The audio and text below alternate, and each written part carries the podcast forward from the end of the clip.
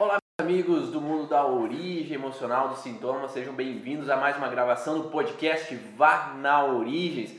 Aqui todo sábado, 7 horas da manhã, a gente faz a gravação do podcast que depois, segunda-feira, ele vai ser disponibilizado no Deezer, lá no Spotify, para que você possa ouvir, baixar esse podcast e poder então aproveitar todas as informações da origem emocional dos sintomas, ouvindo numa caminhada, numa academia, numa viagem, em algum momento que você queira aproveitar para adquirir mais conhecimento, você pode baixar e ouvir a hora que você quiser. Olá, Denise, Lívia, Luzcleia, sejam bem-vindas aí a mais essa gravação do podcast. Então, durante a semana eu tenho feito durante aí quase um mês gravações diárias, né? Então, segunda, terça nós fazemos a gravação no aqui no Instagram. Segunda-feira geralmente é um bate-papo com outro profissional. Na quarta-feira aula para o curso Origens. Na quinta-feira fizemos também um, alguns momentos uma conversa com outro profissional, em alguns momentos mais aulas. Então todos os dias está tendo alguma informação aqui no Instagram ou no YouTube ou dentro do, do meu canal ali do YouTube também vocês podem assistir algumas aulas, sempre para que vocês possam agregar mais informações. Espero que vocês estejam gostando de todas as últimas aulas que têm aparecido aí. Sei se vocês têm gostado dos temas que eu tenho escolhido para vocês. É, muitos dos temas foram trazidos pelo pessoal do canal do Telegram que pediram algumas informações. Nós passamos um questionário lá e o pessoal do Telegram fez um questionamento, deu algumas perguntas que eles gostariam de saber e através dessas questões que eu acabei criando alguns estudos aqui. Esse, na verdade, essa informação aqui de hoje, ela foi uma pergunta que veio também ali através do podcast. Então, algumas pessoas queriam saber um pouco mais do podcast sobre o contexto dos cheiros, mas não era só o contexto do cheiro, de uma sensação de odor ruim, né? Então, um incômodo com um cheiro ruim, mas também daquela criança que fica querendo cheirar tudo, né? Então, fica trazendo tudo no, no nariz para saber o que cheiro tem, se é bom ou não é, se aquilo assimila como bom ou não, bom ou ruim, cômodo ou não. Então, esse também é um processo de saber os odores. Então, eu vou trazer um pouco das informações com relação aos odores, qual é o, o porquê no mundo biológico surge a necessidade ali de trazer os odores como uma fonte de identificação. Então eu vou, eu vou, eu peguei algumas frases do livro, é, do livro que tem o contexto da memória do território. Não sei se já ouviram esse livro, já chegaram a ver em algum lugar, Memórias de um Território, da Alain Ezequiel. Então, esse livro, Memórias de um Território, de Alain Ezequiel, é uma das livros que traz algum conteúdo relacionado ao que o Hammer contava, o que o Hammer dizia sobre os conflitos territoriais. A gente sabe que os conflitos territoriais, a base dos conflitos territoriais é uma base ectodérmica. Né? Então nós temos umas alterações com relação aos focos de Hammer relacionados ao neocórtex, vinculados a essa zona territorial que vai estar então esse processo de alerta com relação ao meu ambiente, com relação ao lugar onde é que eu vivo. E o que, que geralmente o Hammer empregava muito forte é que sempre quando nós vamos abordar um paciente, nós temos que entender se um conflito é um conflito biológico, ele condiz com uma situação que tanto no ser humano quanto no animal ele reagiria da mesma maneira. Ele tem uma percepção parecida. Então, por isso que aqui nesse ambiente relacionado ao contexto da origem emocional dos sintomas, a gente também traz relações com relação à filogênese, a evolução das espécies. O que os animais usavam como uma forma de eh, observar o ambiente, se proteger, meios de sobrevivência ao ambiente, muitas vezes é o que a gente traz instintivamente como fonte de proteção, para evitar que eu caia na mesma frustração, caia na mesma cilada, caia no mesmo tipo de perigo que eu pudesse viver se eu fosse um animal. Então, um animal a gente sabe que ele tem um faro extremamente exacerbado, alerta, que ele pega muito pelo cheiro o ambiente. O animal, ele fareja os alimentos, fareja o perigo, ele está num alerta. Então, o nariz, ele é uma fonte de captar as informações antes que eu possa ver ou ouvir as situações. A ouvir e ouvir as informações do ambiente. Então, observamos sim que no ser humano esse processo do faro ele tendeu a ser um pouco mais reduzido com o passar da evolução das espécies. Vamos colocar aqui a primeira frase ali que ela Ezequiel coloca. O olfato ele permite identificar o território cujos limites são marcados pelos cheiros. Então ele mostra que no mundo animal os cheiros são demarcadores de território. Graças às estruturas odoríferas, os ocupantes do território orientam-se pelo espaço que se torna familiar. De certa forma, o espaço marcado constitui uma extensão do próprio corpo. Por isso, esse território ameaçado é defendido intensamente. É como se no mundo animal os animais têm um espaço, têm um território, têm um local onde eles têm como casa, como lar. Então esse território para alguns pode ser pequeno, pode ser a toca deles, mas pode ser um pouco mais alargado, como existem às vezes leões, existem alguns animais de selva que têm um grande limite de território. Então eles demarcam um grande espaço de território. Por quê? Porque esse espaço é o território de caça. Então, geralmente o território feminino é o território do lar, da casa, do ambiente onde é que eu vou criar os filhotes. Por isso que se fala que baseado no mundo animal, as fêmeas têm a tendência de urinar ou fazer o processo de demarcação do território mais centralizado no ambiente territorial, no ambiente da casa. E os machos tendem a ter um território mais alargado, que é o território da caça. Então eles tendem a demarcar espaços longínquos para mostrar que todo aquele espaço corresponde ao meu território de caça. Então, que o outro animal não venha caçar no meu território, porque esses animais que passam por aqui, esses búfalos que passam, essas zebras que passam, esses outros animais que passam aqui nessa região, são animais que são meus, eu que vou caçá-los, eles são os meus alimentos. Então, esses animais, geralmente o contexto dos machos, tem uma tendência a demarcar um território muito mais alargado. Por isso que se fala que muitas vezes o homem ele vai urinar no, lá no muro do jardim, né? Como se fosse um muro, uma demarcação. Não tem os meninos que vão lá urinar lá no fundo, lá do, do quintal. Ah, vai lá, vai lá no cantinho, lá, lá no cantinho eu posso fazer o xixi. Mas as meninas geralmente vão abaixar, né? Então é um contexto de eu abaixo para demarcar mais centralizado esse território. Então, esse contexto de filogênese, né, na evolução das espécies. Então, nos animais, geralmente essa demarcação de território tem esse sentido. Por isso que se fala que as mulheres, em geral, destras, elas têm um contexto conflitivo mais vinculado ao território próximo, aos meus, à minha casa, às minhas coisas dentro do meu território. Então a tendência de uma mulher, a fêmea, ela ter uma frustração muito maior com as coisas daqui, do território. E o macho, geralmente, ele se frustra mais com o território alargado, com a impossibilidade de ter uma caça, a impossibilidade de ir ter o meu trabalho para conquistar o dinheiro e trazer para casa.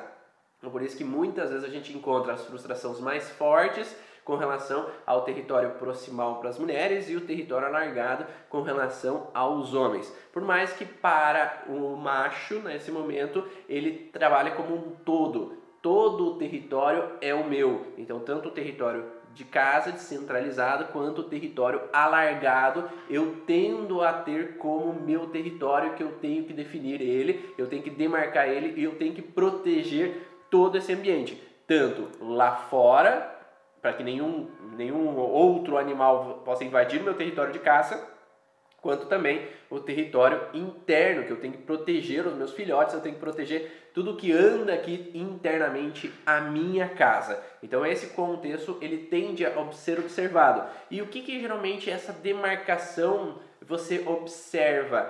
Tem animais que demarcam de formas diferentes. Não tem, por exemplo, o gambá quando ele sente invadido, quando ele sente que alguém está aproximando demais do território dele, está invadindo o meu espaço. E o que, que ele vai fazer para afastar o inimigo? Afastar alguém que possa estar invadindo esse território proximal. Ele tem então essas glândulas perianais que ele vai liberar um cheiro quando ele está irritado, quando ele se sente ameaçado.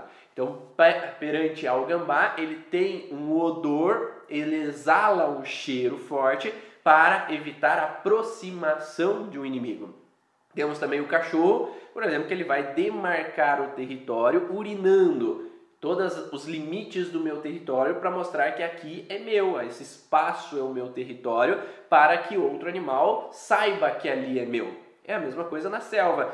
O, geralmente os leões geralmente vão buscar urinar nas, no meu território com um odor mais forte, com um odor, um cheiro e uma coloração mais forte de urina para essa demarcação de território.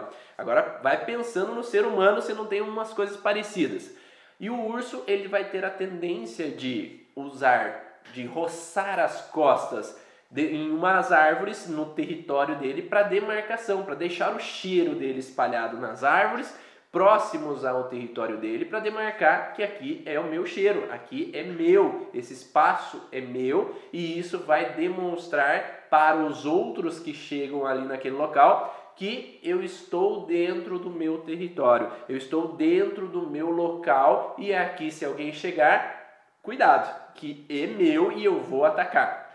Então essa no mundo animal, essa demonstração dos cheiros são uma amostra que o espaço é meu e vocês estão ultrapassando o meu espaço e por isso vai ter algumas alterações odoríferas com relação àquele animal para demarcação de território. Mas quando a gente vai demarcar território, o animal ele geralmente vai demarcar depois que ele sai do estresse. Enquanto tem uma ameaça ali no território, ele vai ter essa necessidade de mostrar que esse território é meu. Então, por exemplo, com o gambá, ele vai atacar ou mostrar o cheiro na hora que ele está irritado, né? quando ele está uh, incomodado com alguma situação, não é? Será que no ser humano não pode ser meio parecido? Né? Será? Então, tem um professor meu que ele falava assim: quando uma pessoa está irritada, enfesada com alguma coisa, imagine da onde vai sair o, odor. O que vocês acham? Tipo gambá mesmo. Então, uma pessoa enfesada que tem um contexto de uma raiva, tem uma situação de algo, uma, uma sujeira que aconteceu, uma raiva indigesta, com uma situação de talvez não ser capaz de progredir uma situação, de progredir um bocado, uma informação que está acontecendo, ela pode ter gases mais fétidos.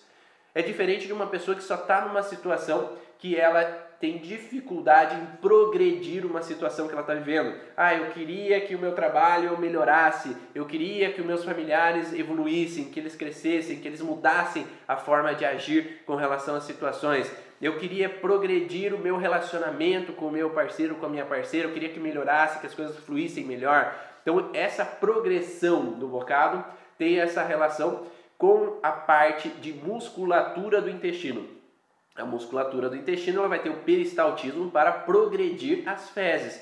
Mas quando eu sinto simbolicamente que eu não posso progredir uma situação que está acontecendo no meu ambiente familiar, profissional, o ambiente em que eu vivo, eu posso trazer uma sensação de incapacidade na progressão que vai fragilizar essa parte da musculatura do intestino. Então esse progredir o bocado pode ser real ou simbólico no contexto então familiar, profissional, o ambiente em que eu estou vivendo nesse momento. Tá dando para entender? Só que se a gente tem um adicional com relação a raivas, irritabilidades, então injustiças que a gente viveu, então essa raiva, essa sensação de irritabilidade ou ameaça pode progredir com uma sensação, então também no vínculo com fezes, não, fezes, fezes fétidas, mas gases fétidos também. Tá? Não sei se vocês já perceberam, quando eu estou mais irritado, eu posso ter né, esse contexto de gases mais fétidos. Então, nesse momento, nós podemos também pensar que isso Não acontece com as mulheres, né? Porque as mulheres geralmente têm cheiros de perfumes, né? Com relação aos gases. Então esse processo geralmente não acontece, né? Mas naqueles homens que têm esse contexto de uma raiva ali, que ele não consegue eliminar, que ele não consegue evacuar aquela merda que está acontecendo, que foi vivida na vida dele, ele pode trazer essa relação de raiva com relação a uma situação, talvez nesse contexto de não poder impor os limites no território, não poder evitar que alguma situação se torne maior que ele gostaria. Ah, Tá dando para entender essa relação? Ficou claro esse processo? Então, nesse momento é uma fase ativa de estresse. Então, eu não consigo progredir o bocado numa sensação de raiva. Então, isso vai ter uma tendência de esse odor estar sendo produzido naquele momento como um limitador. Aquela pessoa está com raiva talvez de alguém, com um incômodo com alguém e pode ser um limitador sobre o território, ok? Agora, o cachorro, quando nós falamos de demarcação do território, aí a gente já pensa num contexto pós-estresse. Por quê? Se há uma ameaça no meu território acontecendo, essa ameaça eu tenho que dissuadi-la, eu tenho que afastá-la daquele ambiente. Então, se eu tenho um senso de um ameaçador chegando, eu, o cachorro vai fazer o quê? Vai mostrar os dentes, depois latir, e depois que ele consegue expulsar aquele agressor, ele vai fazer com que aquele cachorro vá demarcar para que aquele invasor não entre de novo no meu território. Então, o demarcador de território, então, no contexto de urina, ele vai ser um processo pós-estresse, onde vai haver uma coloração de urina mais forte, um odor mais forte, para demarcar o meu espaço territorial, para que da próxima vez que um inimigo, da próxima vez que um predador vir próximo, ele saiba que ali é meu, esse espaço é meu e esse processo é um delimitador. Ah, o medo do território também libera odores? Depende do que você entende como medo, Dani. É, por exemplo, nesse contexto do gambá, ele tem um senso de ameaça. A ameaça no meu território é, de certa forma, um medo sobre o meu território. Então, nessa ameaça, o gambá iria liberar o contexto de odores perianais para afastar um predador, afastar alguém que possa vir invadir o espaço dele. O que é o espaço dele? É ele. Então, o que é invadir meu espaço? É me atacar, me fazer mal, agir contra mim de alguma forma. Então, poderíamos entender que existe uma ameaça, de uma certa forma, que eu quero reagir. Mas, principalmente, é uma demarcação de território. O medo do, sobre o território parece mais uma sensação de antecipação, né? Então eu tenho medo sobre o meu território, eu vejo algo chegando sobre o meu território, eu tenho medo. Mas ali parece um pouco após. Após o medo, é, é como se eu quero reagir àquele medo, a, a perigo. Eu quero reagir àquela pessoa ou aquele outro animal ou aquilo que vem ameaçar o meu território. Então seria, o medo vem antes e agora eu reajo contra aquela pessoa ou contra aquele animal. Eu reajo agora depois do processo, quando o animal já sai, então eu vou demarcar o território para mostrar ali que é meu. Então, no senso animal, temos que demarcar o território porque o território representa a minha sobrevivência. Se eu tenho um território, eu tenho um lugar para dormir, eu tenho um lugar para viver, para procriar e um lugar então que eu possa me alimentar. Então é um meio de sobrevivência. Se eu não tenho meu território, eu estou em perigo. Se eu não tenho, como ser humano, uma casa, se eu não tenho um emprego, se eu não tenho uma forma de captar esse território, né, de ter como captar comida, ter um espaço para procriar, um espaço para eu estar, para sobreviver, eu estou em perigo. Então esse sentido de território é um ambiente necessário para a minha sobrevivência. Então eu preciso desse território. Mas se eu não sinto como um, como um território, eu posso ter uma fragilidade nesse sentido. Cláudia, eu já vou explicar essa questão, ok? Então, outra coisa que a Lange Ezequiel coloque, então, no sentido relacionado aos odores, tá? Ó, paralelamente, as marcas territoriais têm um efeito dissuasivo sobre os estranhos, especialmente os machos, com efeito elas assinalam a presença de um dono que supostamente conhece todos os cantos e refúgios do seu espaço e por isso possui trunfos intimidadores. Ou seja, Se eu demarco esse espaço, esse território como meu, eu vou mostrar para os outros animais que possam chegar que eu conheço todo esse espaço. Eu conheço todo esse local e se eu conheço todo esse lugar, eu tenho triunfos contra o outro que não conhece. Ele não vai saber as rotas de fuga, ele não vai saber como fugir ou como, às vezes, se defender dentro desse território. É, nós já passamos por guerras mundiais onde pessoas que conheciam o território eles tinham um triunfo maior com relação às pessoas que invadiram aquele espaço. O Vietnã quem conhecia o território sabia que poderia proteger-se melhor do que pessoas que vêm de outro território. Então é um triunfo maior eu conhecer meu espaço, saber as rotas de fuga e saber como me defender naquele espaço. Então eu tenho uma capacidade maior de defesa. Então essa demarcação do território ela tem a base como uma proteção. Eu assisti um vídeo esses dias atrás sobre animais, eles mostravam que existia uma leoa com filhotes, que essa leoa com filhotes, ela procurava um território, porque ela foi expulsa do bando, né? E ela chegou num ambiente onde ela sentia o cheiro de machos leões que eram dominadores de um território. Então ela percebendo aqueles odores, ela teve que sair, procurar um outro território, mas ela ficava um pouco longe mas analisando todas as caças que invadiam aquele território daqueles leões, porque ela precisava alimentar aqueles filhotes dela. Só que ela não poderia chegar próximo àqueles leões, porque os leões fazem o quê? Se eles observam que existem leõezinhos machos daquela fêmea, eles matam, porque se esses machos crescem, eles podem tomar o meu território. E eles não são meus filhos, eles não são os meus descendentes.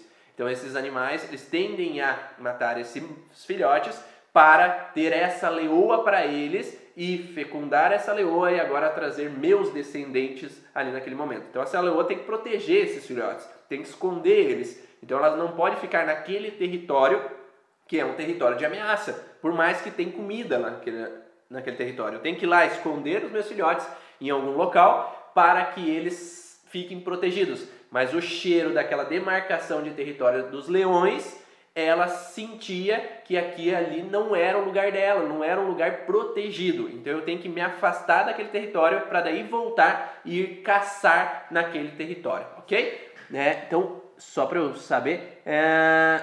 os odores axilas, depois eu vou responder, tá? Esse contexto das axilas ah, se os odores dos gases não estão vinculados aos alimentos e bactérias da flora. Sim, temos um outro detalhe, né? Então, qual é o outro detalhe? Eu ia falar depois, mas vamos adiantar essa questão aqui.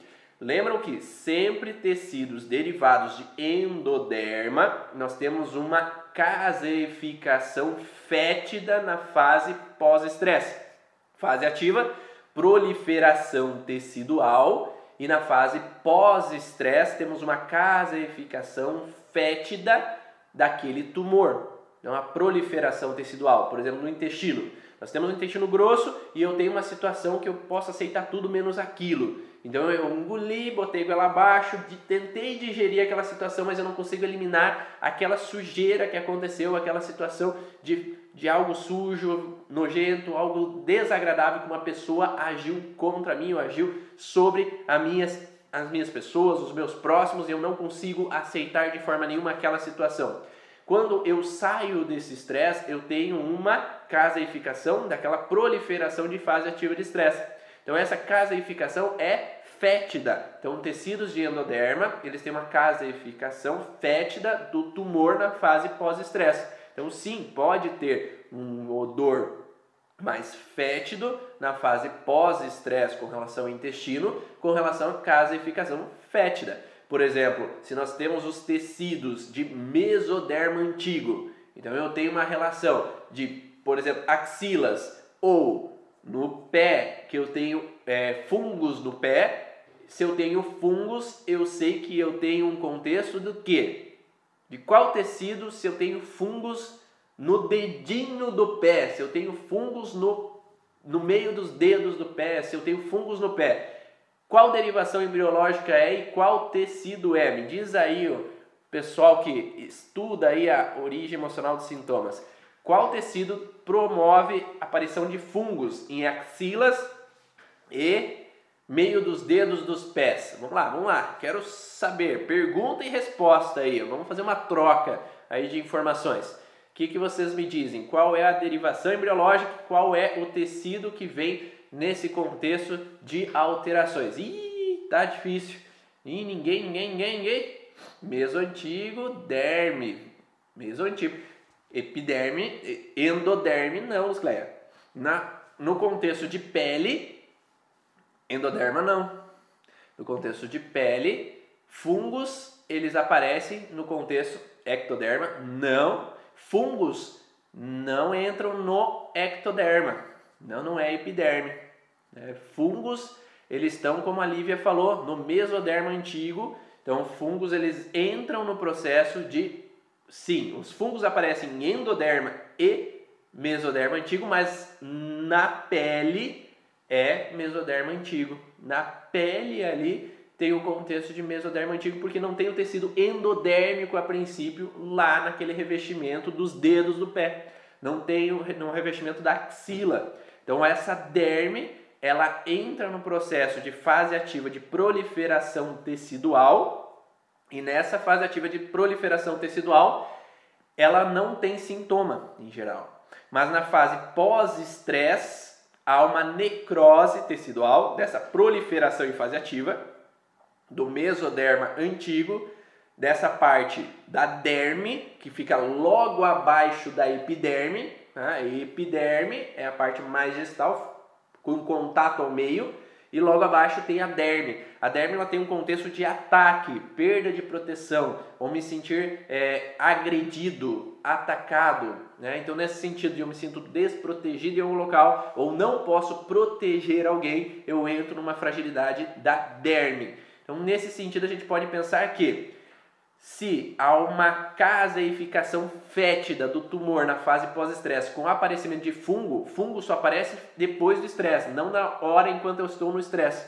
Então, depois que eu saio de estresse, tem uma necrose tecidual, tanto é que muitas vezes no meio do dedão ali tem um corte, né? Então, tem um, um, um contexto de necrose tecidual local, e nessa necrose vai ter às vezes o aparecimento de fungos com odor, então esse local específico, ele vai trazer então um cheiro, porque há uma caseificação fétida local que vai trazer odor. Então não tem necessariamente o contexto de demarcação de território, mas sim uma alteração com relação a essa região. Então a pessoa que tem estresse o dia todo vai ter sempre a caseificação, não necessariamente se o estresse tem a ver com os tecidos de endo e mesoderma antigo. Sim, nesse caso sim, mas o sintoma é sempre pós-estresse, depois que eu relaxo. Então essa casificação, ela vai acontecer quando eu saio daquele estresse com relação a uma situação vinculado a conflitos ou vitais ou conflitos relacionados à perda de proteção, atentado à integridade. Agora vamos pensar o seguinte: por que, que uma pessoa poderia ter fungos no pé? Por que isso? Então, o que, que é o sentido? Nós poderíamos pensar o quê? Que eu tenho uma sensação ou de sujeira, ou de perda de proteção, ou uma sensação de um ataque sobre os pés. O que, que eu posso entender como um ataque sobre os pés? Se uma criança pode sentir que uma meia fica incomodando naquele local, é um ataque. Então, tá me doendo, tá me doendo, tá me doendo, tá me doendo, eu não quero tirar isso daqui. Esse tênis está apertado, esse tênis está apertado. É um ataque sobre o pé. Então, eu posso sentir como real um ataque sobre o pé. Então, aquele local onde é que eu sinto o ataque, eu posso ver uma pressão sobre um local, ele pode ter uma alteração como se tivesse que o aderme proliferar células para aumentar a resistência daquele tecido. Então, se eu me sinto com um ataque contínuo sobre uma determinada região, eu tenho uma sensação que eu tenho que aumentar a proteção daquela região para aumentar a capacidade de proteger. Isso é os calos, não é?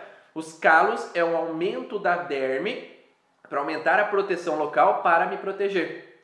Agora, se eu penso que uma mulher usa salto alto o dia todo e sente, ai, dói, ai, ai, tá doendo, eu posso pensar que esse contato ele está representando uma sensação de contato agressivo, de contato de dor, de incômodo, de um ataque local. Então eu posso me sentir incomodado naquele local. Então eu poderia ter uma alteração em fase ativa para aumentar a capacidade e força daquele tecido e na fase pós-estresse uma fase de necrose tecidual junto com uma caseificação fétida. Então um cheiro e fungos no local. Então esse apertar de região ou que nem né, Lu, Luciana Irata, com relação às japonesas que apertam os dedos e às vezes trazem os dedinhos para caber num sapatinho pequeno, nós poderíamos pensar numa sensação de preso naquele momento e isso poderia trazer uma alteração. Tá? É, Liz, hoje eu já não vou falar das joanetes porque elas não têm a ver com o contexto da aula, tá? Que a, a aula tem a ver com cheiros, tá? Com relação aos cheiros, ok? Então, nesse sentido, se eu tenho esse ataque sobre o meu pé, eu poderia promover na fase ativa um aumento de calo local e na fase pós-estresse, quando eu relaxo, eu tiro aquele sapato, eu te, tenho aquela sensação de alívio e nesse alívio tem a necrose, caseificação fétida local e aí eu posso ter os odores naquele local. Daí eu posso ter o chamado chulé naquela região.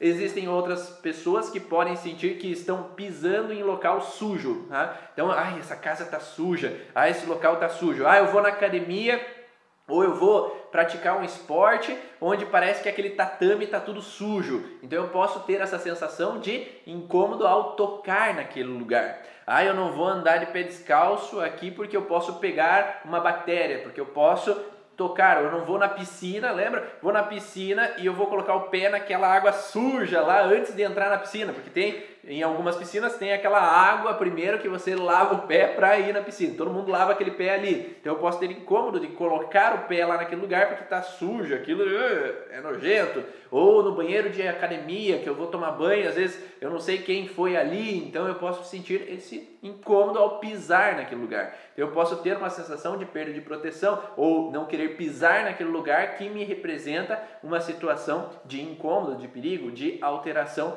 em pisar naquele lugar ou eu me sinto desprotegido estando aqui. Então eu moro numa eu fui morar numa cidade onde eu estou sozinho, eu me sinto desprotegido aqui, eu não queria estar nesse lugar e agora eu quero, eu queria ter saído de lá, eu não queria ficar nesse lugar, eu queria ir embora daquele lugar. Então eu posso ter essa relação então de pisar no lugar, estar em um lugar que eu não queria estar e eu me sinto desprotegido em estar nesse lugar. Não sei se deu para entender, fez sentido essa relação para vocês, me dá um ok aí se está se tá ficando claro essas relações. Então, nesse sentido, a gente poderia pensar numa caseificação fétida, sim, com relação à fase pós-estresse, quando eu relaxo em estar naquele lugar, e aí eu posso ter o odor naquela região especificamente no pé.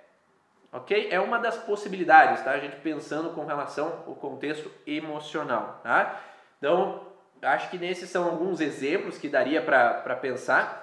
Agora, com relação às axilas, o que, a gente poderia pensar? Nós poderíamos pensar também no contexto de derme, no sentido de proteção.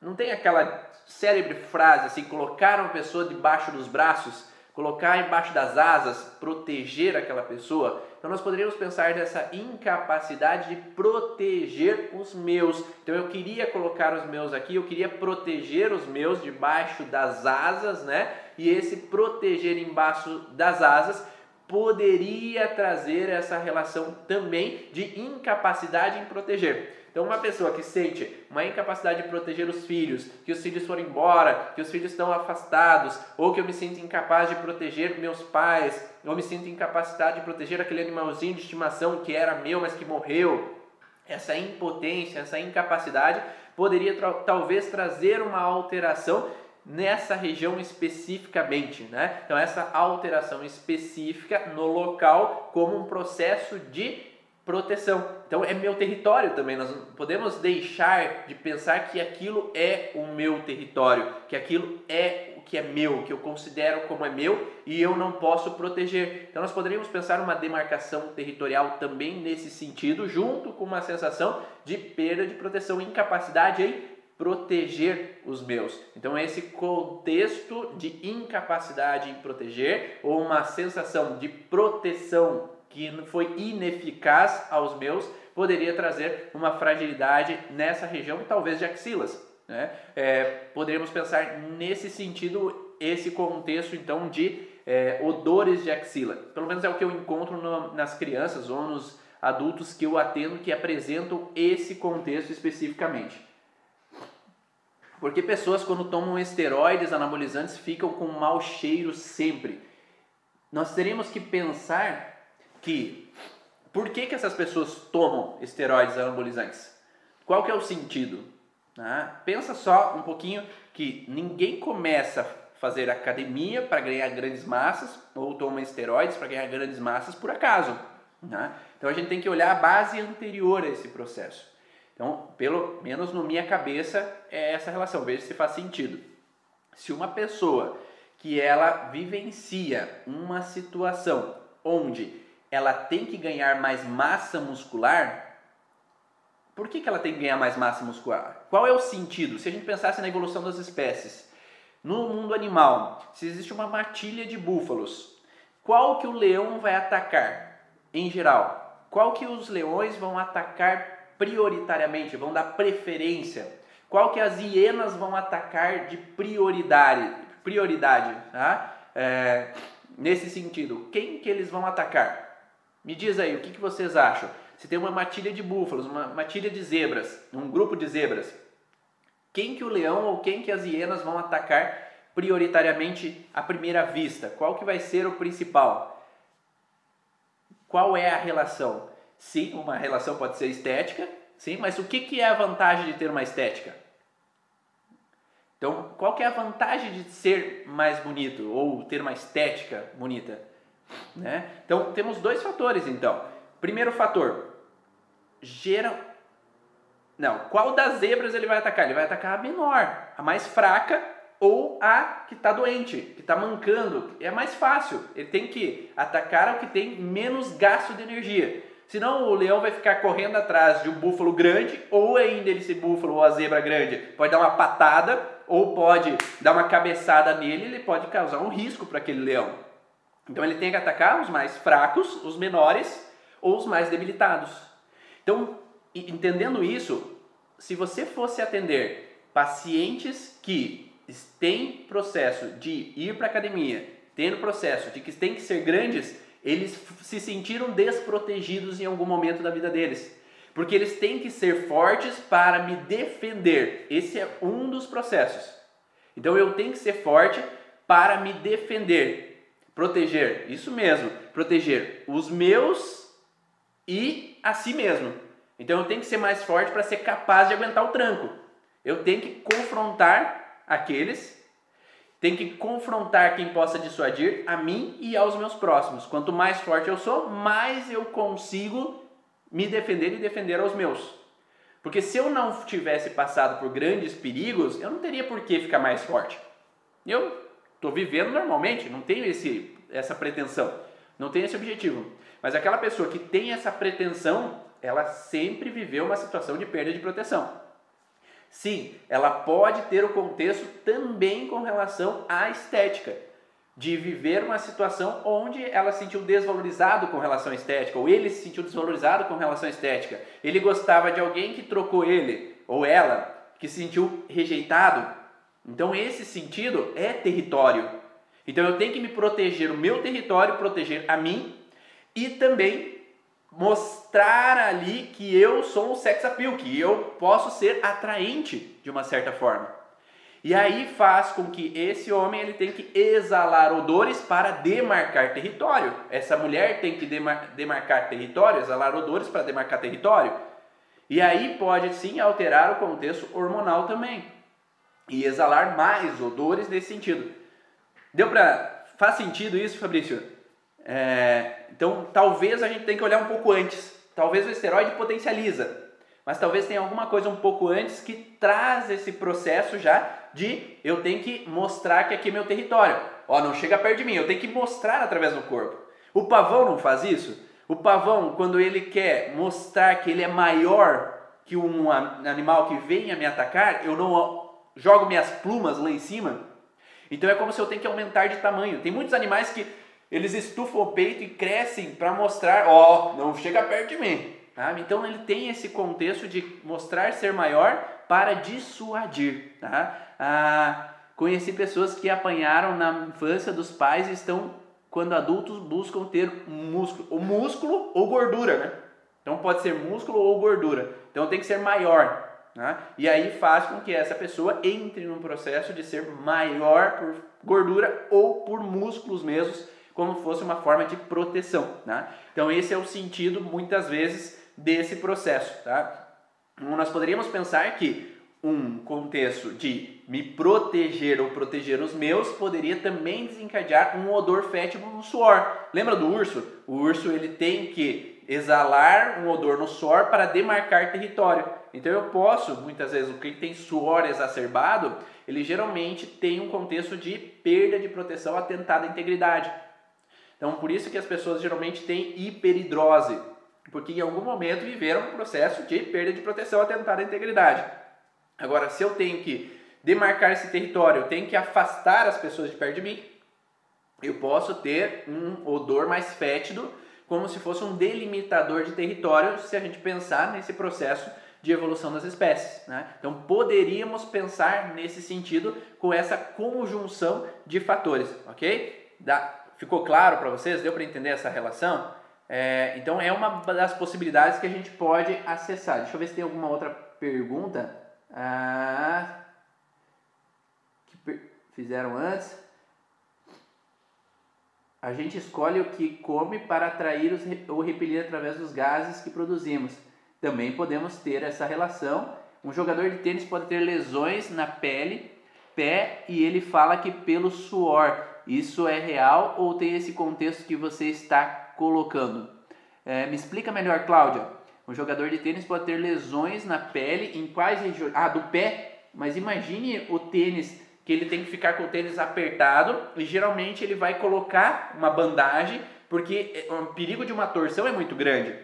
Então vai ter uma lesãozinha de uma sensação de preso ali naquele local, não é? Então se eu tenho aquele tênis que desliza e às vezes cutuca em algum lugar, é um ataque, né? Simplesmente o contato com relação àquela região específica, ela pode representar um ataque àquela região, então pode sim provocar lesões. Né, em uma determinada região do pé por causa desse deslocamento e contato com o tênis ou com a bandagem que é colocada e aquela bandagem rígida ou forte que tem que colocar e segurar firme e aquilo pode representar para o pé como um ataque, com uma sensação de ficar machucando, né? Então isso pode acontecer sim, como tem homens, por exemplo, que podem gostar de colocar uma cueca muito apertada, que pode apresentar na virilha uma sensação de roçar aquela cueca que é de uma certa forma incômoda e para a pele pode representar um ataque à pele.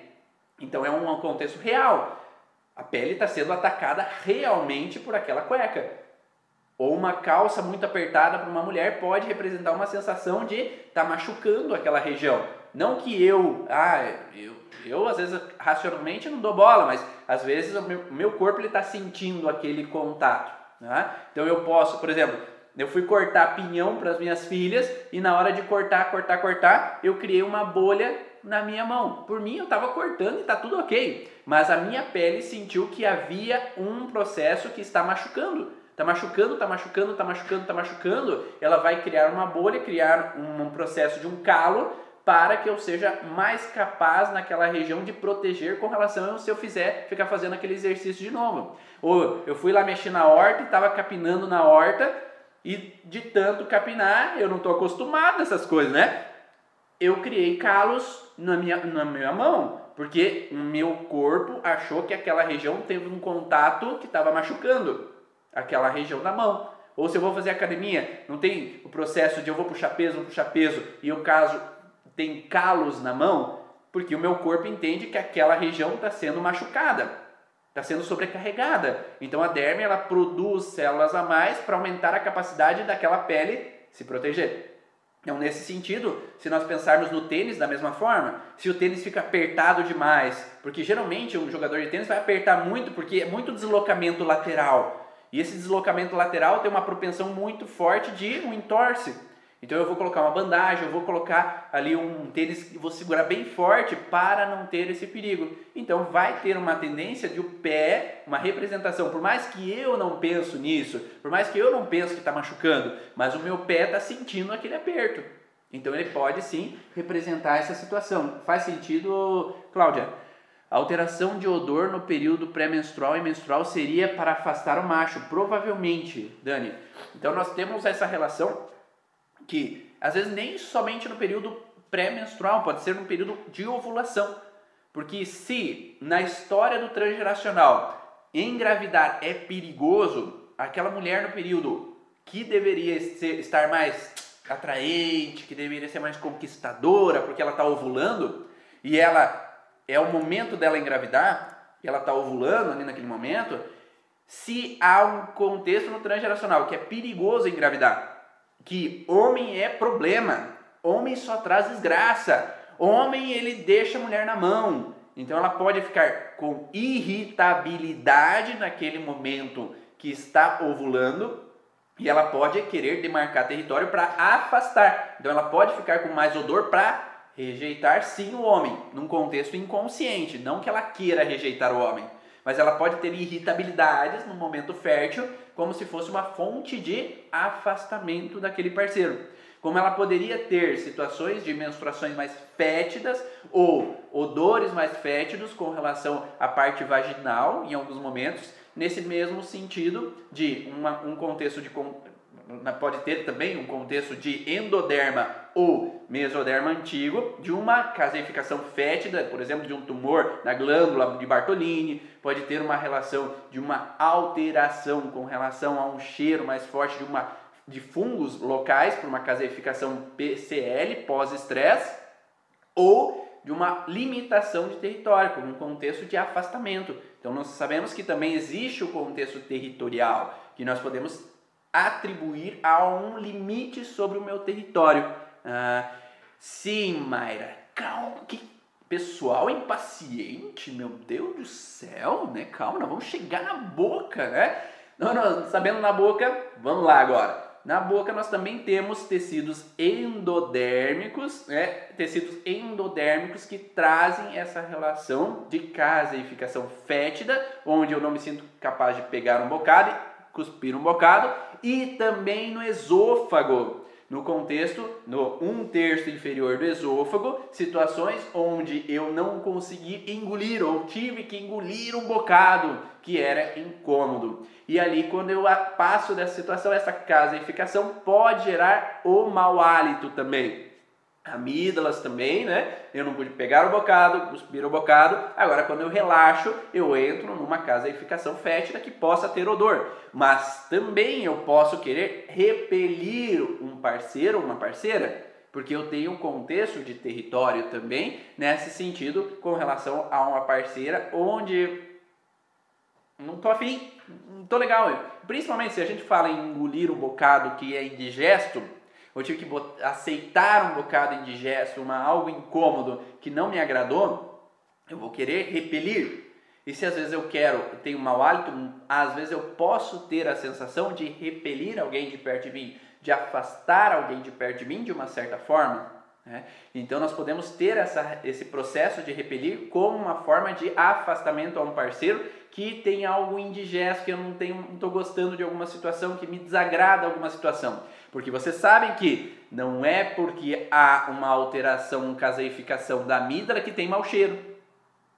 Então nós podemos talvez trilhar uma associação entre dois tecidos nesse momento, que nós temos a caseificação fétida junto com o processo de alteração de afastamento com relação a uma pessoa, como se eu quisesse impor os limites, ela não chega muito perto de mim, não estou afim.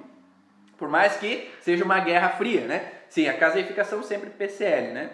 Mas é uma guerra fria, às vezes, nesse tipo de situação onde eu quero afastar. Né? Mas poderíamos pensar nas duas situações. Pode ser uma fase ativa de estresse que eu quero afastar, ou uma caseificação fétida na fase pós-estresse. Pensando nesse suor, então esse suor que é como se fosse uma febre noturna, que eu tenho um suor de manchar o lençol, nós pensamos de uma fase pós-estresse com relação a algum conflito de endoderma. Então, algum conflito de endoderma provoca na fase PCL extrema um pico de PCL, né? Por isso que é a noite. A noite é uma fase parasimpático tônica intensa. Então, à noite eu tenho uma fase parasimpático tônica intensa que faz com que eu tenha caseificação maior nesse momento, que pode ter então um suor fétido que vai manchar o lençol muitas vezes nessa fase de reestruturação do tecido. Então isso pode acontecer sim, tá? Mas vamos atribuir que não existe só o odor ruim, né? Não existe só o odor ruim. Nós podemos pensar em odores também que são positivos. Olha só o que o Alan Ezequiel coloca no livro dele, então, Memórias de um Território. Da mesma forma que uma criança se liga olfativamente ao cheiro da mãe e se sente segura ao reencontrar o cheiro da mãe, da pele, do suor, por isso que estar num ambiente que tem cheiro do meu território de segurança, parentes, paredes, tapetes, móveis, permitindo uma sensação de conforto ou experiência agradável.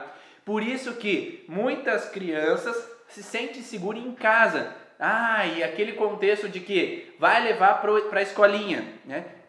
Ou ter babá em casa, às vezes ter babá em casa eu me sinto já seguro, porque eu tô no ambiente de segurança. Aqui eu sinto todo o cheiro de segurança. Aqui eu sei que eu tô segura, aqui eu sei que eu tô bem. Claro que nós não conhecemos a babá às vezes, não temos segurança na babá. Às vezes deixar com uma pessoa desconhecida na tua casa, Sim, tem esse porém. Mas para criança, às vezes, principalmente um bebê, ele já tem aqueles cheiros como um cheiro de um ambiente seguro. Agora, se eu vou num outro ambiente que é um ambiente não seguro, eu posso me sentir desprotegida. Por isso que, por exemplo, minha esposa, quando tinha que, às vezes, nós tínhamos que levar a, a nossa filha para o berçário, para a creche, ela tinha um paninho ou ela tinha uma naninha que a minha esposa passava no corpo dela aquela naninha, dormia com aquela naninha ou com uma roupa dela e aquele cheiro ficava impregnado como o cheiro da minha esposa. E aquele cheiro atribuía para aquela criança uma sensação de segurança. Então, para uma mãe que tem que deixar um bebê, dar o cheiro dela com um objeto faz com que aquela criança tenha a sensação de a mãe estar ali. Então eu estou seguro, eu estou com alguém ali junto de mim. Então pode trazer essa relação de segurança para aquela criança, então, com relação a estar com o cheiro que me remete à segurança. Ah, então isso faz com que esse cheiro seja uma atribuição de reconhecer. Não tem esse processo no cachorro, por exemplo? Se o cachorro ele desconhece aquele outro cachorro, ele não vai cheirar aquele cachorro para reconhecer. Então ele vai cheirar onde? Lá na região anal, porque ali é a expressão da identidade do outro cachorro. Então eu vou cheirar se esse cachorro é bom, se não é bom, se é agressivo, não é. Então ali eu vou reconhecer. Então por isso que muitas vezes a criança ela atribui o reconhecimento do outro através do odor. Ah, essa é minha mãe. Esse é meu pai. Ah, aqui nós estamos em casa, porque ela não tem uma grande visão, uma grande possibilidade visual naquele momento quando ela nasce, de início. Ela reconhece pelo olfato. E tem crianças que permanecem nesse sentido de reconhecer no olfato o ambiente. Então, reconhecer se essa é a mãe, essa não é a mãe, esse, hum, essa comida é boa, essa comida não é. Então, eu reconheço através do olfato, às vezes, se aquilo pode entrar ou não pode entrar, se aquilo eu reconheço ou não reconheço para mim. Então, eu entendo através do cheiro se esses objetos. E tem criança que tende a permanecer nesse olfato com objetos. Vai cheirar tudo, sabe? Vai colocar tudo no nariz para um reconhecimento das coisas. Porque talvez exista algum padrão. Por que, que essa criança dá esse senso de trazer tudo no cheiro e outra criança não? Porque talvez essa criança traz no transgeracional um contexto de não reconhecimento a um odor.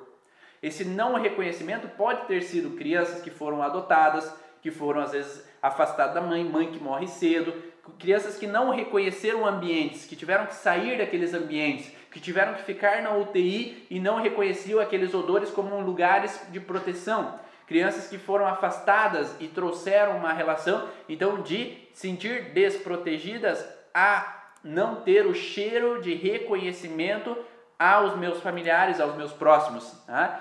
Ah, meu filho está cheirando tudo, principalmente antes de comer algo. Se ele não gosta do cheiro, não come, mesmo que seja algo que já conhece. Então, vamos olhar esse contexto. O que, que poderia vir no transgeracional de algo não reconhecido aos odores? De será que teve alguém que teve uma ruptura a odores, uma criança que teve uma ruptura a cheiro da mãe ou se afastar da mãe, né? Então a gente sabe que existe medicamentos que alteram os odores da mulher, não tem? Se uma mulher, é, por exemplo, ela começa a se relacionar com um homem e ela está tomando anticoncepcional, né? então ela tem, ela exala um feromônio específico com aquele anticoncepcional. Agora, se essa mulher agora quer engravidar e ela para de usar esse hormônio, o parceiro ele esse cheiro não é da minha mulher. Porque ela começa a exalar cheiros diferentes, porque os feromônios estão diferentes, porque o anticoncepcional ele altera os feromônios. Então, nesse sentido, às vezes pode acontecer de começar a ter mais atritos quando a mulher começa a parar de tomar o anticoncepcional. Porque eu começo a não sentir aquele cheiro, não, não é a mulher que eu escolhi para mim. Essa não é a minha parceira. Então, inconscientemente, racionalmente eu sei que é mas começa a ver um instinto interno, inconsciente, de que hum, eu não estou reconhecendo. Então não é a mesma parceira. Ou mesmo tendo atribuições com relação ao parceiro, que ele começa então a ter alguma alteração com relação a esse processo de feromônios, com relação às situações emocionais que ele está vivendo, de estresse, de incômodos, de frustrações, que eu acabo não me atraindo aquele odor específico daquele parceiro por causa de situações emocionais. Né? Então nós podemos atribuir tanto o contexto químico quanto o contexto emocional que aquele parceiro ou aquela parceira está vivendo. Faz sentido isso para vocês? Então esse não reconhecimento ou eu tinha um parceiro que eu amava, mas houve uma ruptura e agora eu estou com outro parceiro, mas eu não identifico mais aquele cheiro daquele primeiro, porque aquele está mal resolvido. Então eu posso ter uma situação de atribuição de algo, um cheiro que eu não reconheço mais, que não está mais presente a mim, que não é esse parceiro que me atrai tanto com os feromônios, era aquele outro. Então eu posso não ter um reconhecimento nesse fator. No caso de mulheres que engravidam e passam a ser enjoo por cheiros, eles falam, o Alan Ezequiel até fala que há um princípio nesse sentido, sim, de possibilidade de ter uma alteração olfativa para essa mulher que tem esse processo, mas se para mim, se nem toda mulher tem enjoos a cheiros, não é padrão. Se não é padrão, existe algo a mais talvez. Eu vou explicar um pouquinho a mais sobre esse contexto, tá? Mas está acabando o tempo do Instagram. Então eu vou encerrar o Instagram aqui só para a gente finalizar com as últimas orientações, tá? Então eu vou finalizar o Instagram e eu vou reiniciar o Instagram, ok? Tá? Só para eu finalizar essa pergunta ali da Luz Clay, tem alguns outros detalhes do Alan Ezequiel que ele passou. Então eu vou finalizar e vou recomeçar, então você volta comigo aqui no Instagram.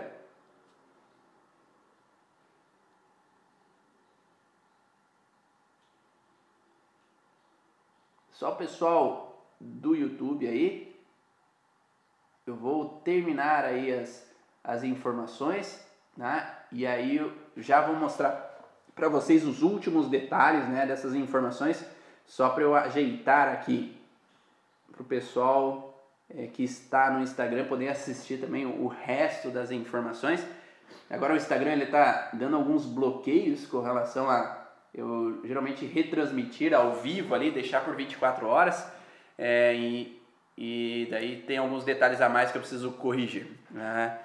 Então, nesse sentido, nós vamos observar é, essas, essas questões né, de, de, de processos. Tá? Então, vamos lá. Tá, eu já respondo essa. Eliana, já respondo para você também essa questão que você falou, tá bom? Olá pessoal, sejam bem-vindos novamente aí. Vamos então colocar essas relações, né?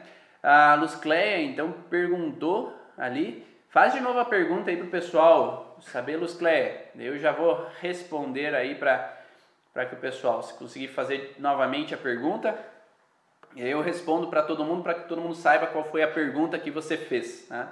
Então, nós falamos do contexto relacionado a um limitador de território, que os odores são um limitador, mas também um reconhecimento de território.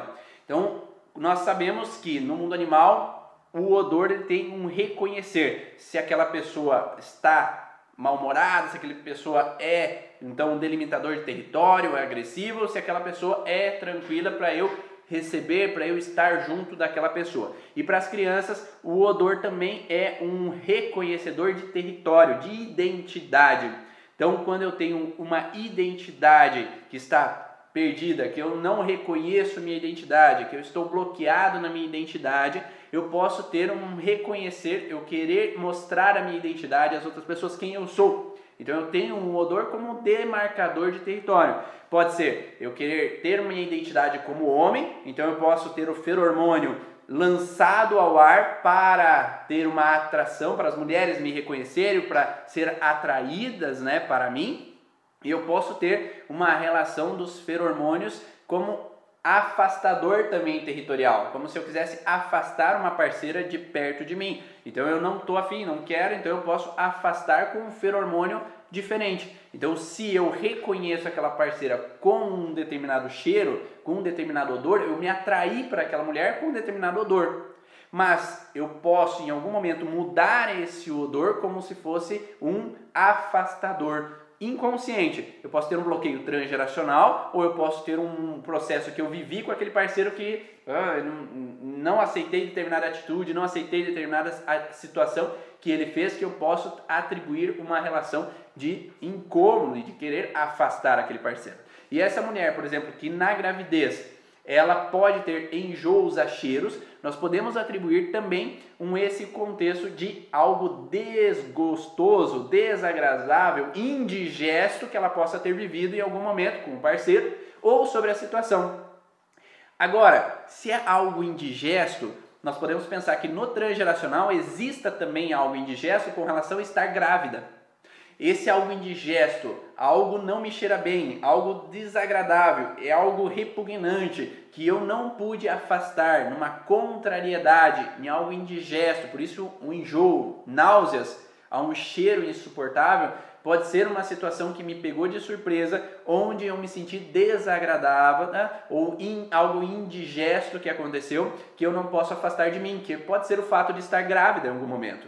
Então, uma mulher na história do transgeracional pode ter tido uma gravidez indigesta, ou porque engravidou de alguém que ela não queria, ou porque teve uma relação fora do casamento, ou porque aquela mulher traz uma informação então de que eu não queria estar mais grávida, é o décimo filho, é o décimo primeiro filho, ou uma gravidez que foi tida como um aborto, então trouxe uma contrariedade para aquela mulher na história da família e essa mulher agora traz essa impressão ou mesmo uma mulher que possa ter tido um aborto anterior provocado, por exemplo, ela engravida aos 17 anos de idade e provoca aquele aborto, então é uma contrariedade indigesta perante aquela situação que ela não pôde evitar e isso pode trazer essa relação de repugnância em algum momento. E existem também mulheres, não, cada caso é um caso, ok? Então eu só vou falar de coisas que eu já ouvi. Né? Existem mulheres que passam por situações de traição do parceiro, onde, lembra que o odor é uma demarcação de território? A amante também pode demarcar território. E a amante vai demarcar território como? Com o cheiro do perfume dela. Ela vai trazer um odor para, ó, oh, você é meu, tá? E ela vai demarcar aquele território com o odor dela. E nós acreditamos que o nosso odor, o nosso faro não é muito bom, né? Mas tem muita gente que tem um faro aguçadíssimo, né? Então, principalmente quando vem situações do transgeracional, tem muitas mulheres que têm um olfato aguçado e eu sinto aquele cheiro que não me cheira bem, ó, tem um cheiro de amante no ar, tem um cheiro de perfume floral aqui. O que está acontecendo? Então esse cheiro pode captar, ser captado consciente ou inconscientemente, e essa mulher ter uma repugnância ao parceiro com relação a abraçou uma mulher hoje, né? né? O que está acontecendo? Quem que era a mulher? Então eu capto aquele cheiro, porque talvez anteriormente eu tenha vivido uma situação com relação à traição. Então eu capto aqueles cheiros de contato. Tem cheiro de mulher aqui no carro. Quem que você deu carona? Tá? Então eu posso hum, farejar um perigo e ter uma sensibilidade a alguns cheiros específicos para captação dessa informação. Tá? Então isso é possível sim de acontecer. Às vezes a gente pode achar que essa mulher não tenha é, essa capacidade de farejar, mas sim é possível se farejar um perigo e essa relação. Tá? Ah, qual o motivo de uma criança cheirar a fralda? Boa pergunta. A gente teria que analisar qual é o sentido que pode acontecer. Eu nunca tive um paciente que cheirava fralda. É, não me vem algo agora especificamente na cabeça, Eliana. Se alguém imaginar alguma informação, aí já teve algum paciente assim para explicar para a Eliana, é uma ideia, mas não me vem alguma informação agora que eu possa te dizer assim, uma criança que cheira a fralda. Qual o sentido que poderia ter? Qual é o sentido biológico de cheirar os seus próprios, uh, seu próprio contexto territorial, né? Sua própria demarcação de território?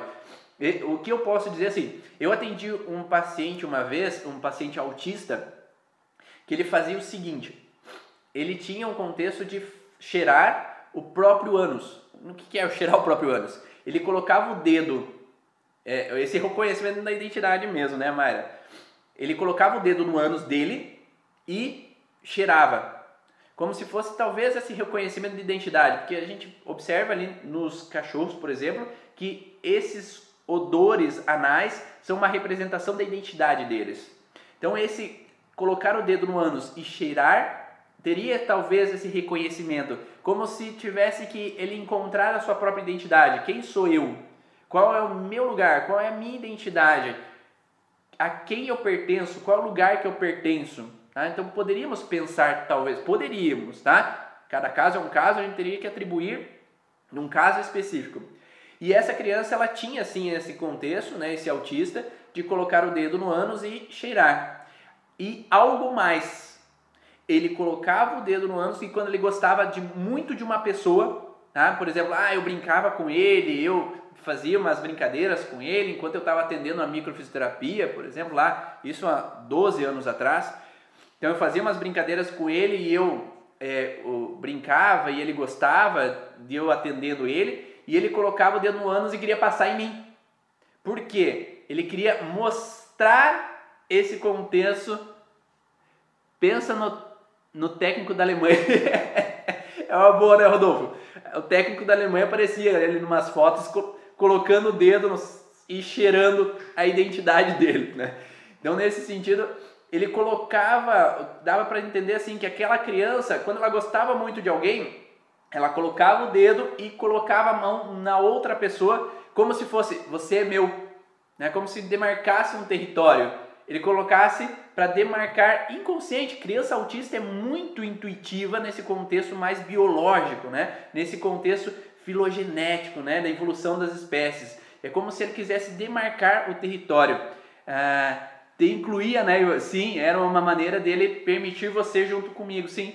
Então ele permitia eu estar ali, ele queria que eu estivesse ali, ele queria que incluísse eu no território dele. Então essa criança ela colocava o dedo, sim, lá no ânus dele e passava em mim como se fosse uma inclusão. Ele colocava eu como uma identidade, dentro da identidade dele, dentro do processo que ele queria que eu estivesse ali, principalmente quando ele gostava. Então quando ele gostava, dava risada, que eu brincava com ele e ele gostava de estar ali, ele sim, ele colocava o dedo e passava em mim, não só em mim, como em outras pessoas que ele gostava, mas é uma demarcação de território de uma certa forma, como tem o processo de urinar ou defecar como uma atribuição de processo de identidade ou maneira de comunicação, né? É, porque aquele menino ele não falava tão bem, então era uma comunicação sim, né, Rodolfo? é, de colocar essa atribuição de mostrar ali que, ó, eu gosto de você. Né? Então ele, a forma dele mostrar que gostava de mim era mostrando aquele sinal. Só que claro que as pessoas têm com o pé atrás. Ih, o que, que ele está fazendo aí? Colocando a mão ali e colocando em mim, né? Passando o dedo ali em mim e, e às vezes me sujando, né? Algo desse gênero. Então poderíamos pensar é, nesse sentido sim. Os indivíduos com possuem muita especificidade. É preciso estudar muito para fazer a leitura individual do paciente. Sim, eu, eu atendia numa instituição de crianças autistas E sim, o Hammer ele coloca uma base inicial, é só uma base do autismo como uma fragilidade em laringe e a fragilidade em vesícula, curvatura menor do estômago, mas é só o início do processo. Existem muitas constelações associadas que estão atribuídas a um paciente com autismo. Né? Então, um paciente autista ele tem conjunções, às vezes ele pode ser agressivo e tem a constelação agressiva, ele tem o contexto autista, sempre a gente vai encontrar a constelação autista de laringe junto com a vesícula ou curvatura menor do estômago, mas às vezes tem uma conjunção com planante, tem uma conjunção com a agressividade, com a mitomania, com toques e tiques, né? com uma constelação motora com uma constelação sensorial, que às vezes ele pode não gostar que fique me pegando demais, ou gostar demais que fique pegando demais, abraçando demais. Ele pode ter bloqueios maiores com relação à fala, bloqueios menores com relação à fala. Então, é uma conjunção enorme de várias atribuições que precisa ser olhado no transgeracional e no contexto daquela criança. É, atribuir que a gente pode ter é, uma eliminação completa, talvez podemos aliviar o aspecto autista daquela criança, mas às vezes a gente pode diminuir muitos sintomas que aquela criança apresenta, sim, e aliviar aquele contexto, né? É, então isso pode pode atribuir uma relação de, de identidade também junto a esse processo. Ah, cheirar a fralda para o autoconsolo, um conforto, Talvez a gente poderia pensar que aquela criança que está cheirando a fralda, ela quer se sentir dentro da identidade dela, dentro do local, dentro de um território, porque talvez ela está afastada de um território, ela não se sente à vontade ou segura naquele território. Quem sabe a gente poderia pensar nisso. Difícil essa situação da criança autista, né? Socialmente deveria haver muita rejeição. Então ela pode ter vários contextos associados, sim, de território principalmente. Nós temos vários conflitos territoriais com o autista, sim. Ah, criança que chupa uma chupeta e cheira outra, você já viu? Olha, eu não lembro de ter visto isso, mas a gente poderia pensar nesse contexto de, de também a expressão do cheiro da mãe, essa ausência do cheiro da mãe. Porque se uma criança ela quer mamar, então ela está amamentando, recebendo mamar, recebendo leite, e ela tem junto com ela o cheiro da mãe, porque ela está mamando e cheirando a mãe. Então esse é um reconhecimento. Agora, se a mãe é vai para o trabalho e dá uma chupeta, dá o leite, uma mamadeira, ela não tem mais esse reconhecimento do cheiro da mãe. Então é como se essa frustração de não ter o odor da mãe é uma sensação de estar desprotegido, estar longe daquele território. Então nós poderíamos pensar que essa ruptura vai fazer com que ela tenha essa necessidade de uma chupeta de sucção de estar sempre no contato, como se fosse atribuído ao contato daquele momento de perda. Lembra que nós falamos já do contexto de pausa da maturidade? Quando uma criança tem uma pausa da maturidade, né? Ela tem uma pausa de maturidade o quê? Quando ela tem perda de território. Então nós podemos pensar que essa criança ela tem uma pausa de maturidade quando ela perde o território da mãe essa perda de território da mãe é a mãe se afastar de alguma forma, ela tem talvez um outros conflitos territoriais associados. Então, quando ela entra na constelação esquizofrênica cerebral, ela tem a pausa da maturidade, tem um conflito de interrupção da maturidade, naquele momento que ela perde a mãe. Então, ela quer reativar aquele contato onde ela se sentia segura, onde ela se sentia protegida. E aí, ela talvez ela tenha a sensação de buscar sempre estar em contato, estar protegida, e ao mesmo tempo com o odor que ela atribui como um território, como segurança para ela. E sim, a Maísa fala de uma separação com o gêmeo, às vezes na UTI, uma separação inicial com o gêmeo e depois uma separação com a mãe. Né? Então é um duplo conflito de separação que poderia atribuir então para essa, essa criança esse sentido né, de ruptura e uma pausa na maturidade naquele momento que faz com que ela queira sempre voltar àquele momento do cheiro e da sucção. Então, uma criança que não consegue largar a chupeta, ela pode estar num processo de ruptura com a mãe, de ruptura ao, cheio, ao seio da mãe, né? E cheirar sua própria identidade, né? Sim, a criança pode colocar o dedo, sim, lá para atrair a sua própria identidade ou sentir o seu próprio cheiro para é, estar segura nesse momento. Então, eu coloquei também assim. Ah, Outro contexto que a Lange Ezequiel coloca, né? Por outro lado, pela análise da urina e das fezes, o sujeito estranho reconhece informações que lhe permite determinar as características dos ocupantes. Então, se eu analiso os odores do ambiente, eu posso analisar se o ambiente é seguro ou não. Então, eu posso farejar os feromônios das pessoas que estão no redor, principalmente uma criança, para analisar se aquelas pessoas têm agressividade ou não têm agressividade, se aquele ambiente é seguro ou não é seguro, se eu estou à vontade ou não. Por isso que se uma criança vai para uma creche, por exemplo, levar o paninho, o ursinho com o cheiro da identidade do ambiente, do local onde é que se está, ele atribui uma situação de mais segurança. E aí eu tenho mais à vontade, eu me sinto mais bem naquele ambiente. Eu acredito que o fato de ter um objeto, um paninho, um ursinho, esteja muito ligado à gestação gemelar. Não necessariamente, é um dos fatores, mas pode estar ligado à mãe, pode estar ligado ao cheiro da mãe também, né? Então, eu posso ter um cheiro que me atribui uma identidade. Sim, algumas pessoas atribuem um ambiente, um ursinho, como um substituto do irmão ou da irmã gemelar, mas não sempre. A gente não pode colocar isso como uma característica de sempre é, tem um paninho, tem um, um ursinho, é um substituto gemelar. Pode? Pode, mas não sempre atribuir que é isso um determinante né, daquele processo. E mas pode ser um cheiro de reconhecimento de segurança, como a Maísa falou, colocou. Então é um cheiro que me reconhece o ambiente, me dá suporte e segurança. Por isso que às vezes a, acontece até de atribuir o cheiro da mãe, um, um cheiro de um processo, às vezes até do líquido amniótico, como representante de um cheiro que me atribui a uma segurança. Então, para uma mulher, ela ter, às vezes, o, o, colocar um paninho, um cheiro daquele local e a criança vai para UTI, neonatal, mas com aquele odor, ela tem uma segurança maior do que ir para a UTI sem nenhum cheiro que representa um território, uma proximidade e uma proteção em um determinado momento. Né? Fez sentido isso para vocês? Então esse cheiro ele pode ser do líquido, pode ser da mãe, pode atribuir algum cheiro que me dê segurança de alguma forma e eu possa representar aquele ambiente. E se eu estou em casa e tem pessoas muito agressivas, muito bravas, muito revoltadas dentro de casa, a criança também sente o cheiro daquele perigo, a sensação do cheiro de uma ameaça. E aí eu posso ter essa relação de perigo iminente que pode me dar uma atribuição. E pode eventualmente detectar o período de cio de uma fêmea, né? Então esse cheiro também ele representa o período do cio. Você não sabe que se você tem um, uma cadela fêmea na tua casa, quando ela está no cio, vem um monte de cachorro de rua né, rodear a tua casa ali naquele momento? Porque aquele feromônio ele é exalado no ambiente e faz que aquela mulher, aquela fêmea atraia machos, né, ao redor.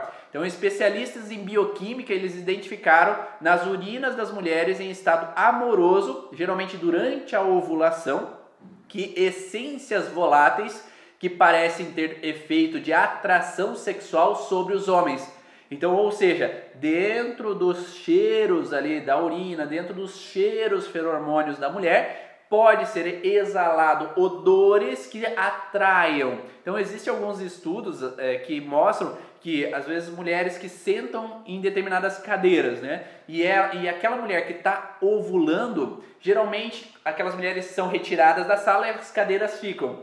O homem geralmente vai em busca daquela cadeira que tinha aquela mulher que estava em ovulação. Porque aquele feromônio atrai ele. Ele não vai para qualquer cadeira, ele vai direcionado àquela cadeira que tem aquele odor. Inconscientemente, ele não pensou, ah, eu vou escolher essa cadeira porque essa cadeira é mais bonita. As cadeiras são iguais. Ele vai direcionado à cadeira que tem uma atração maior para ele com o feromônio, por mais que a mulher não esteja ali naquele lugar. Num mundo cheio de sinais e informações odoríferas, o aparelho olfatório é essencial no que diz respeito à defesa da integridade do espaço, com identificação do intruso e do predador. Podemos avisar do perigo antes da percepção dos outros sentidos. Um exemplo: todos os dias os leopardos marcam o território a mais ou menos 30 quilômetros com fezes e urina. Então eles vão demarcando 30 quilômetros de território, que é o território de caça deles. Então todo esse território é um território de caça que eu posso então estabelecer como meu para demarcar para que outros leopardos não sigam aquele espaço, não invadam aquele espaço e tenham aquele espaço invadido por eles.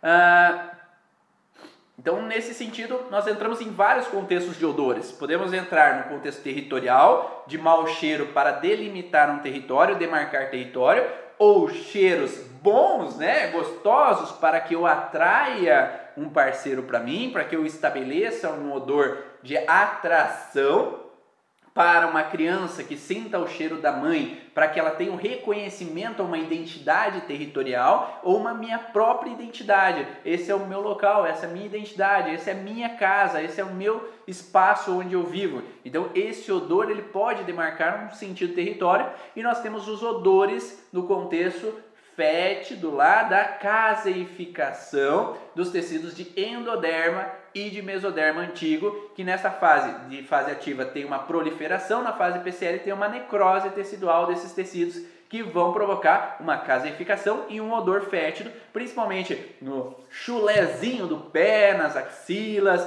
ou mesmo nesse sentido do suor, que temos também a caseificação que vai trazer um odor fétido em muitos momentos. A gente sabe que tem pessoas que têm suor intenso, mas não tem grandes cheiros, e tem pessoas que têm um odor muito intenso. E daí nós poderíamos pensar que tem um contexto um pouco maior nesse sentido territorial de afastamento, de perda de proteção, de ameaça sobre o meu território, ok? Então, para quem quiser saber um pouco mais Semana que vem abre então o workshop terapeuta da origem. Nós vamos passar por várias informações. São três videoaulas intensas com informação. Na primeira videoaula sobre os cinco erros dos terapeutas no encontrar a origem emocional dos sintomas.